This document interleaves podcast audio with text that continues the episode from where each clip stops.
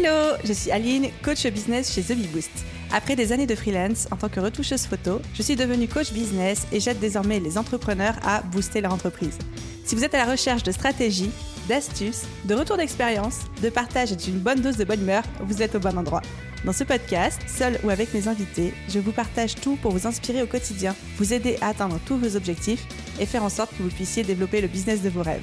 Alors, installez-vous confortablement et c'est parti pour l'épisode du jour.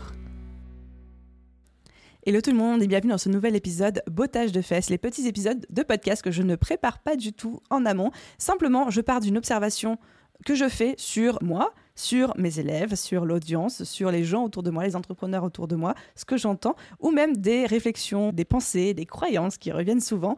Et ensuite, je les tacle avec vous, on en parle, je vous botte les fesses, comme si on était en coaching, vous et moi, et que j'avais à cœur de vous aider à progresser. Et aujourd'hui, j'ai envie qu'on parle ensemble de la recherche de la déculpabilisation, qui est quelque chose que j'observe énormément, qui parfois me fait un petit peu peur chez moi, un petit peu peur chez les autres, et je pense que c'est très important qu'on en prenne conscience.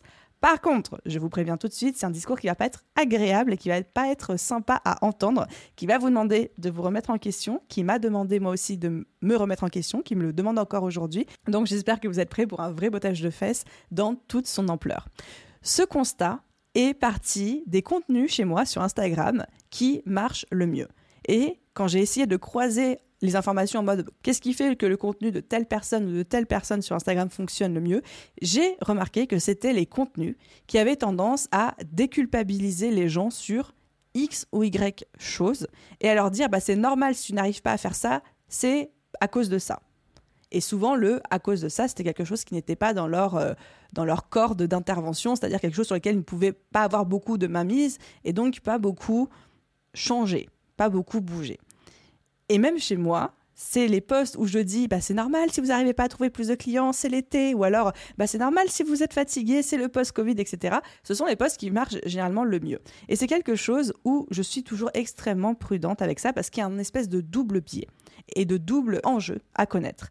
Quand je suis dans la recherche constante de discours qui vont me déculpabiliser, c'est aussi des discours qui vont se transformer pour moi en excuses de ne pas pouvoir faire X ou Y chose. Ah bah oui, si je trouve pas de clients, c'est parce que c'est l'été et que du coup ça sert à rien de prospecter, que du coup ça sert à rien que je bosse sur mon business en plein mois d'août parce que de toute façon il n'y a pas de clients. Et en plus c'est le poste de Aline qui m'a dit que le mois d'août était plus calme donc tout va bien. Et donc je suis à la recherche de contenu et de biais et de discours qui vont confirmer le discours que je me tiens moi-même, qui vont me déculpabiliser par rapport à ça, mais ce ne sont pas des discours qui vont m'aider à progresser, ce sont juste des discours qui vont venir renforcer mes croyances et les excuses que je me trouve à moi-même. Et je trouve ça très dangereux comme discours dans le sens où c'est le meilleur moyen de ne pas progresser, de ne pas se challenger, de ne pas sortir hors de sa zone de confort, etc. etc. Il y a un vrai jeu d'équilibriste entre autoriser les gens à ressentir des émotions, autoriser les gens à leur dire bah écoute, c'est c'est pas grave si tu n'arrives pas à faire X ou Y chose et autoriser les gens à faire des erreurs, autoriser les gens à douter, autoriser les gens à parfois culpabiliser et en gros autoriser les gens à vivre leurs émotions sans pour autant tomber dans la complaisance et dans un discours qui va les déculpabiliser et renforcer les excuses qui peuvent se trouver. Et donc nous, en tant qu'entrepreneurs, en tant que créateurs de contenu, parce qu'on est beaucoup à créer du contenu pour se faire connaître, on a plein de biais à explorer là-dedans. Le premier, c'est que nous, en tant qu'entrepreneurs, déjà de base, on doit faire attention à ne pas tomber dans un discours de euh, complaisance et à ne pas non plus essayer de rechercher à tout prix des biais qui vont nous déculpabiliser par rapport aux excuses qu'on peut aujourd'hui se trouver, s'inventer, etc. Et je dis nous parce que je suis la première à le faire, je suis la première à me dire ah mais tu peux pas faire ci parce que X ou Y chose et aller confirmer ce biais via les contenus et les discours d'autres personnes. Alors que si ça se trouve, c'est pas vrai du tout et que j'en suis tout à fait capable, juste j'ai pas envie de le voir j'ai pas envie de le comprendre. Donc ça c'est la première chose auquel il faut faire attention pour nous-mêmes vis-à-vis de notre propre business. La deuxième chose aussi à laquelle il faut faire attention en tant que position méta de créateur de contenu, c'est de nous pas tomber dans la facilité du contenu qui fonctionne parce qu'il déculpabilise les gens et qu'il les encourage dans les excuses et qui confirme les biais qu'ils s'inventent. Et ça, c'est très compliqué parce que souvent, ce sont les contenus qui marchent le mieux, donc ce sont les contenus qu'on a le plus tendance à faire, mais ce ne sont pas les contenus qui vont rendre service à notre audience.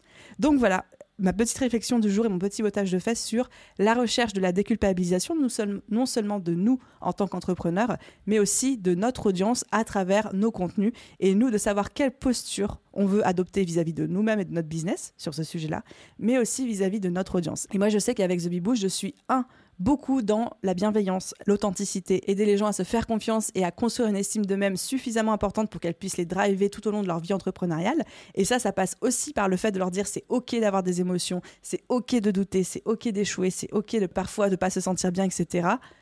Mais je refuse de tomber dans une complaisance et dans un discours qui va tout déculpabiliser, mais venir renforcer les excuses qu'il se trouvent. Et ça, souvent, c'est un équilibre qui n'est pas facile à trouver. Donc voilà ma petite réflexion aujourd'hui en tant que coach, en tant qu'entrepreneur, euh, en tant que formatrice aussi. J'espère qu'elle vous a plu. Si ça vous a plu, comme d'habitude, vous connaissez euh, la rengaine. Vous pouvez encourager le développement de ce podcast en laissant un commentaire et une note sur la plateforme d'écoute de votre choix, peut-être celle sur laquelle vous êtes actuellement. Et de nouveau, un grand merci à tous ceux qui prennent le temps et la peine de le faire chaque jour. Et je vous souhaite à tous une merveilleuse journée, soirée, après-midi, nuit, où que vous soyez. Et je vous dis à très vite dans un prochain épisode. Bye tout le monde